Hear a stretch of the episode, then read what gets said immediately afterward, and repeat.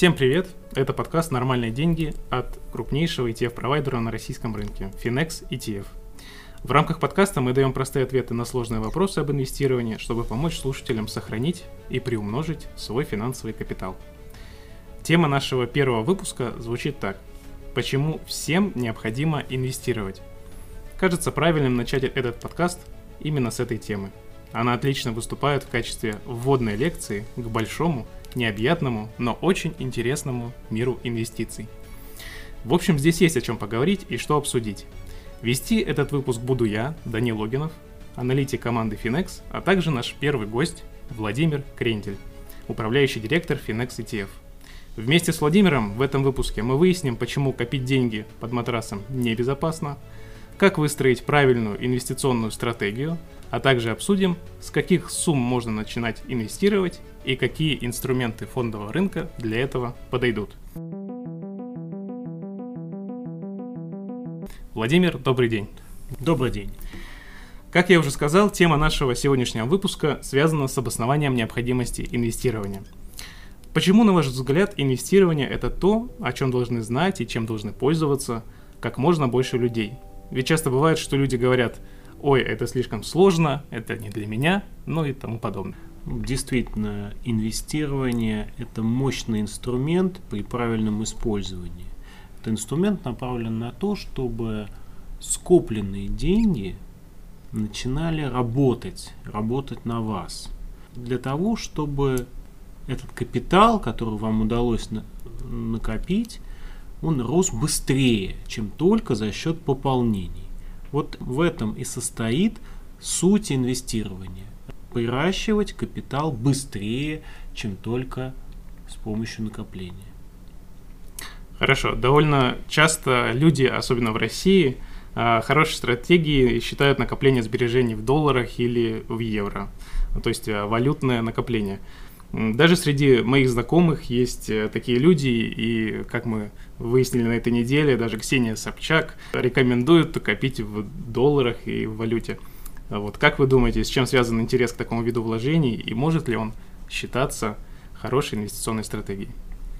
Ну, скажем, не только Ксения Собчак, но и многие уважаемые чиновники в разное время рекомендовали раскладывать свои сбережения на кучки и вообще копить в валюте, в рублях и так далее.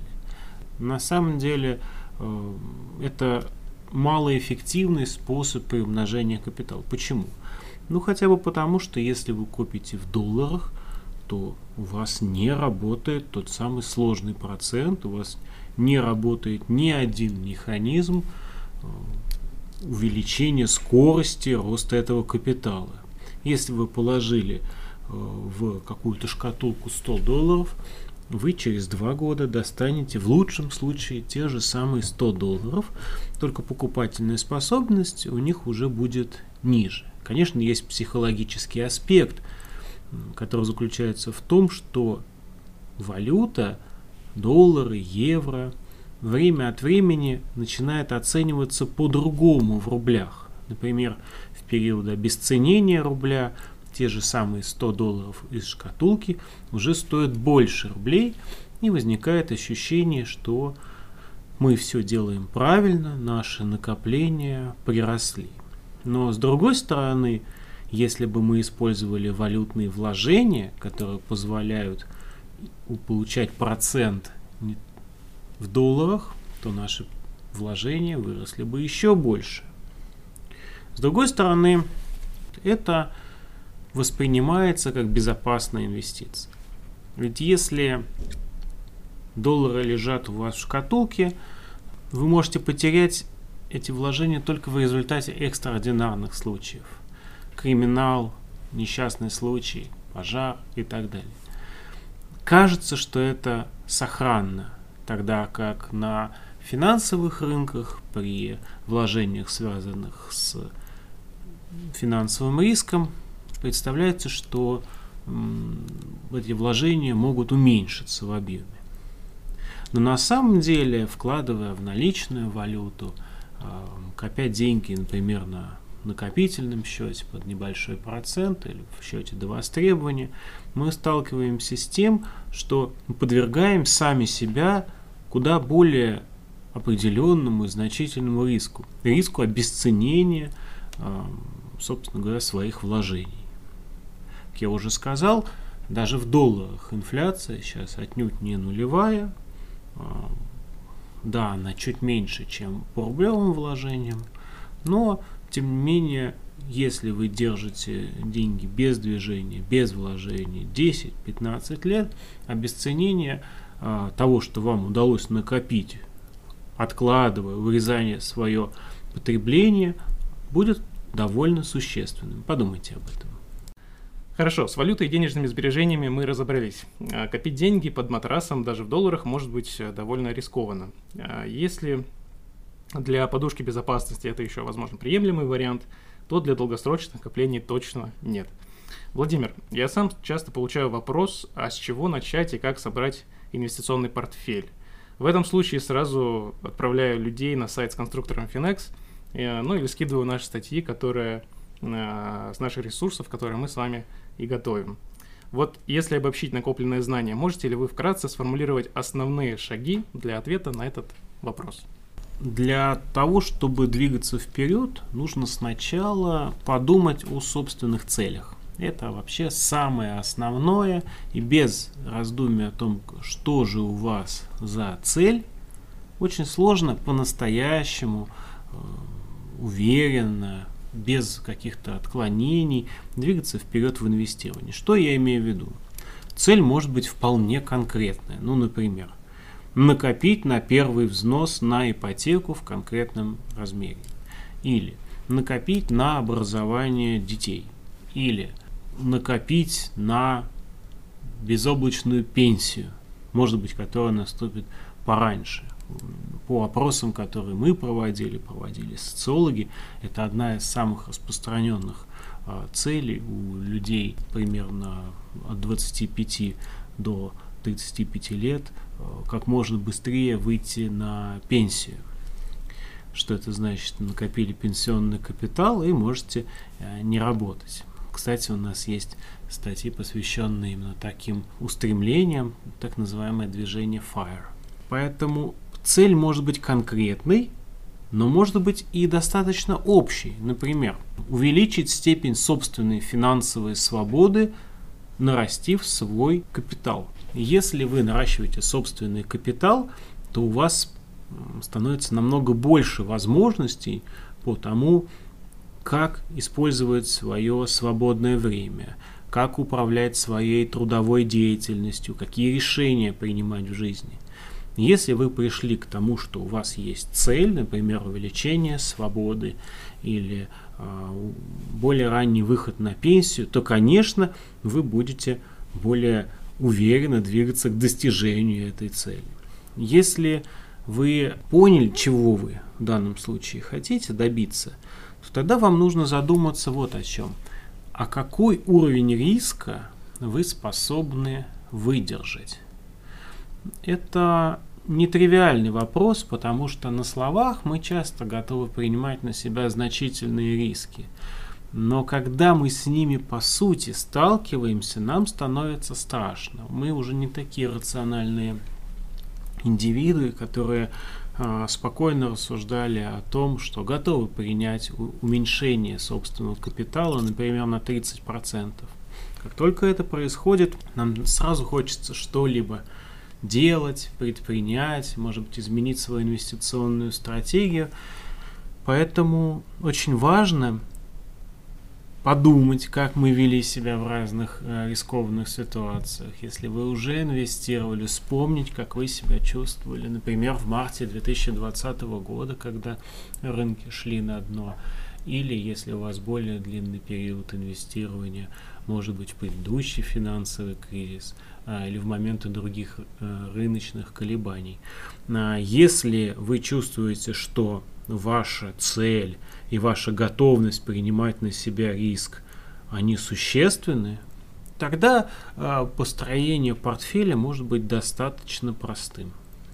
Потому что э, если возраст вам позволяет, то есть вам еще достаточно далеко, скажем, более 20 лет до прекращения трудовой деятельности, здесь э, вариант очень простой. Вам, скорее всего, стоит Э, ну, если не по максимуму, то в большой степени наполнить свой портфель теми инструментами, которые дают дополнительную доходность, так называемую премию за риск. Что это такое в современном мире? По сути, это акции. А, дальше уже возникает вопрос, какие именно акции, какая степень диверсификации может быть применена. Но Главный вопрос, который будет определять того, как будет вести себя ваш портфель, вы в таком случае уже можете получить. Скажем, вы молоды, нормально воспринимаете риск в виде уменьшения стоимости портфеля и готовы пополнять этот портфель несколько десятилетий. Тогда вы можете, например, 90% а, своего портфеля сформировать из а, инструментов, похожих на акции, акций, фондов акций и так далее. Да, думаю, на эту тему можно записать отдельный эпизод подкаста. Слишком она широкая и интересная. С учетом того, что на российский фондовый рынок в 2020 году пришло рекордное количество новых инвесторов, эта тема актуальна как никогда. С одной стороны, э, показатель того, что люди пришли в рынок, инвестирование становится все более массовым, и это, конечно, не может не радовать. Но с другой стороны, часть из этих людей может сильно разочароваться, не используя разумную стратегию инвестирования. Что ж, давайте вернемся к нашей теме. Владимир, у многих людей до сих пор есть э, так называемая боязнь фондового рынка. Возможно, это связано с тем, что банковский вклад, привычный инструмент сбережения средств подавляющей части населения России, застрахован агентством по страхованию вкладов на сумму около полутора миллионов рублей. А если быть точным, 1,4 миллиона. В сравнении с вкладом, насколько надежным может быть брокерский счет и инструменты фондового рынка? Стоит ли вообще переживать по этому поводу? На мой взгляд, брокерский счет не менее надежный инструмент, чем, собственно, счет банковский. Ведь зачастую мы открываем брокерские счета в, тем же, в тех же самых банках, в том числе в крупнейших банках э, нашей страны. Инфраструктура которая определяется законом о рынке ценных бумаг, а, другими законодательными актами, э, оно достаточно давно проработано, устойчиво, есть все необходимые элементы инфраструктуры, которые обеспечивают а, сохранность активов, сохранность денежных средств на брокерских счетах. Поэтому на самом деле вот такая специализированная страховка или участие агентства по страхованию вкладов, э, на мой взгляд, ни в коем случае ну, не нужна, была бы излишняя. Э, брокерские счета, как правило, открываются в крупных финансовых организациях, э, деньги держатся в депозитариях, депозитарии используют НРД, то есть такую централизованную инфраструктуру в группе Московской биржи. А, в этом плане проблем с учетом бумаг, э, обращением, а, сделками или сохранностью средств просто нет. Когда-то а, давным-давно, может быть, и были истории, когда отдельные мелкие брокеры не могли использовать свои обязательства, но глядя на формирующийся ландшафт, будем надеяться, что все это осталось в прошлом. Поэтому с точки зрения инфраструктуры претензий к российскому рынку брокерских услуг в этом плане нет. Но, естественно, депозиты, счета, банковские услуги все еще остаются более привычными, для кого-то более удобными по а, доступу. Но и здесь ситуация улучшается. Брокерские счета сейчас можно открывать и онлайн, с удаленной идентификацией, э, поэтому уже миллионы людей приходят и открывают эти самые счета. Если вы еще не открыли себе брокерский счет, индивидуальный инвестиционный счет, может быть, стоит э, попробовать это и сделать. А уже другое дело, какими вы будете инструментами наполнять этот счет, а это то, что будет определять то, как будет себя вести ваш портфель и, соответственно, как будут достигаться ваши цели по накоплению капитала. Да, Владимир, мы уже выяснили, что фондовый рынок открывает широкие возможности для составления а, инвестиционных портфелей под разные цели. Но у некоторых людей есть мнение, что все это очень дорого, и собрать портфель за 50, за даже, может быть, 10 тысяч рублей невозможно. Развеете этот миф? Ну, я думаю, любой инвестор может сам спокойно развеять этот миф. Э, можно посмотреть на, например, глобальные фонды акций, которые есть э, в нашей линейке. Вы можете буквально за сумму менее 2 рублей инвестировать во все ведущие экономики разом. Это и США, и Китай, и Германия, и Великобритания, и Австралия в разных пропорциях, которые подбирает при ежеквартальной перебалансировке а, поработанный алгоритм. И в общем и целом такой фонд ведет себя очень большой, в очень большой степени как индекс глобальных акций или ETF на индекс глобальных акций от э, ведущих э, мировых компаний, лидеров этого направления инвестирования. Поэтому сейчас, даже если у вас есть совершенно небольшая сумма в рублях, вы можете инвестировать не хуже, а лучше, чем очень многие профессиональные управляющие. Потому что не так такому большому числу профессиональных управляющих удается обогнать, собственно говоря, глобальный рынок. Да, и хотел бы добавить, что даже если кто-то попытается построить э, глобальный портфель из строго э, индивидуальных акций, то это будет, скорее всего, очень дорогостоящая затея. Наверное, для начинающего инвестора это не подходит и по сумме инвестирования, и по затраченным средствам для того, чтобы э, времени, для того, чтобы собрать подобный портфель. Ну, здесь я с вами не соглашусь. Для инвестора это может подходить. Э, вот для какой цели. Для цели набить собственные шишки. То есть э, многие инвесторы приходят на рынок, э, их приводят туда брокеры, показывают им инвестиционные идеи, предлагают различные скрининги ценных бумаг, рассказывают о том, какие есть замечательные эмитенты. И нам, инвесторам, кажется, что мы овладели нек некой информации, нек, некой картины мира получили, с помощью которой мы сможем инвестировать именно так, чтобы быть лучше рынка. Да? Ведь именно в этом смысл инвестирования в отдельные акции. Быть лучше, чем индекс. Да? Э, желательно не увеличивая риск. Потому что получить точную динамику рынка в виде индекса вы можете просто через покупку ETF. Итак, в инвестиции в акции это желание обыграть рынок. Соответственно, желание использовать какую-то информацию, очевидно, которая еще неизвестна рынку, или интерпретировать какие-то данные не так, как на это смотрит рынок. И вот здесь и наступает этап набивания шишек.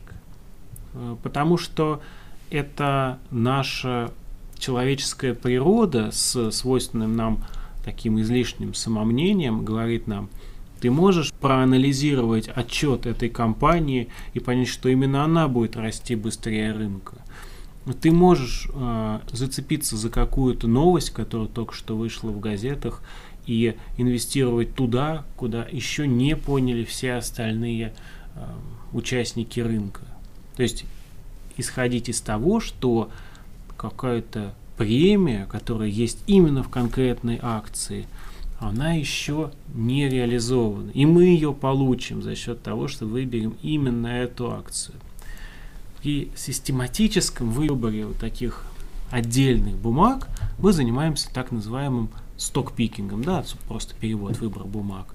И вот финансовая теория, исследования ученых, эм, анализ портфелей показывает, что за счет стокпикинга, за счет выбора отдельных бумаг очень редко можно получать долго какую-то дополнительную выгоду. Да. Не получится, иными словами, если только вам не будет сопутствовать большая удача, а, систематически обыгрывать рынок. Конечно же, мы иногда смотрим на истории успешных инвесторов, которые рынок-то обыграли.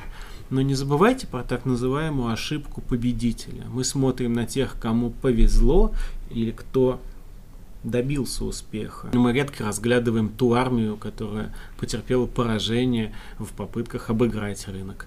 Если вы хотите достичь приемлемого, хорошего результата с минимальными затратами, если вам есть чем заняться в жизни, у вас есть хобби, семья, работа, которой вы посвящаете много времени и не готовы часами просиживать в поисках отдельных инвестиционных идей читая отчеты э, тех или иных компаний, то очень простой способ это просто вложение в индексный фонд. Вы точно будете на уровне рынка, а значит, это просто говорит нам международная статистика, по итогу долгосрочного инвестирования будете лучше, чем 90% активных управляющих. Полностью согласен. Спасибо, Владимир, за исчерпывающее объяснение. Действительно, подводя некий итог разговора, инвестирование в настоящее время стало необходимостью. Развитие индустрии все больше смещается в сторону доступности диверсифицированных инструментов и их безопасности. И этим привлекает все более широкую аудиторию – Сегодня не обязательно быть финансистом, иметь высшее образование, чтобы начать инвестировать. Важно лишь подходить к этому вопросу разумно. Но с этим мы вам, дорогие слушатели, поможем и поддержим своими подкастами, статьями и другими материалами. Кстати, не забудьте подписаться на наши социальные сети. Все ссылки есть в описании этого э, эпизода. Владимир, спасибо за интересную беседу. Большое спасибо. Всем удачи в инвестировании.